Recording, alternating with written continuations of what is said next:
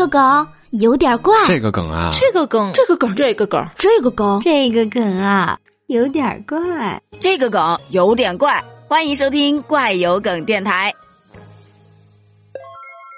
要论年终奖有多奇葩，我觉得还属这一家。这一家公司的年会是真会玩啊！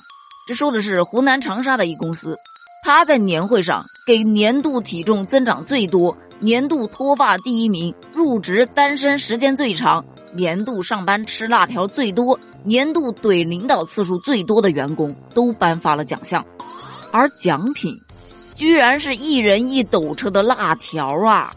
而这些奖项的获奖者们纷纷表示哭笑不得，感觉很社死，但是又有点开心。还有现场征婚的，获得入职单身时间最长的那位姑娘还在线征婚，表示这一斗车的辣条就是我的嫁妆。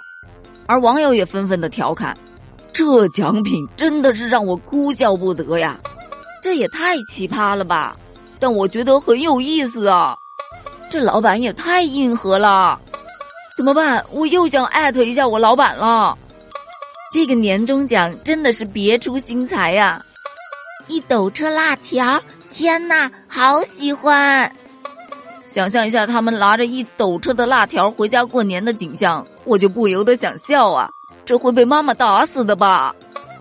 现在入职来得及吗？我觉得单身时间最长这条我完全够格，就脱发、单身怼领导，我觉得我能拿这三个第一。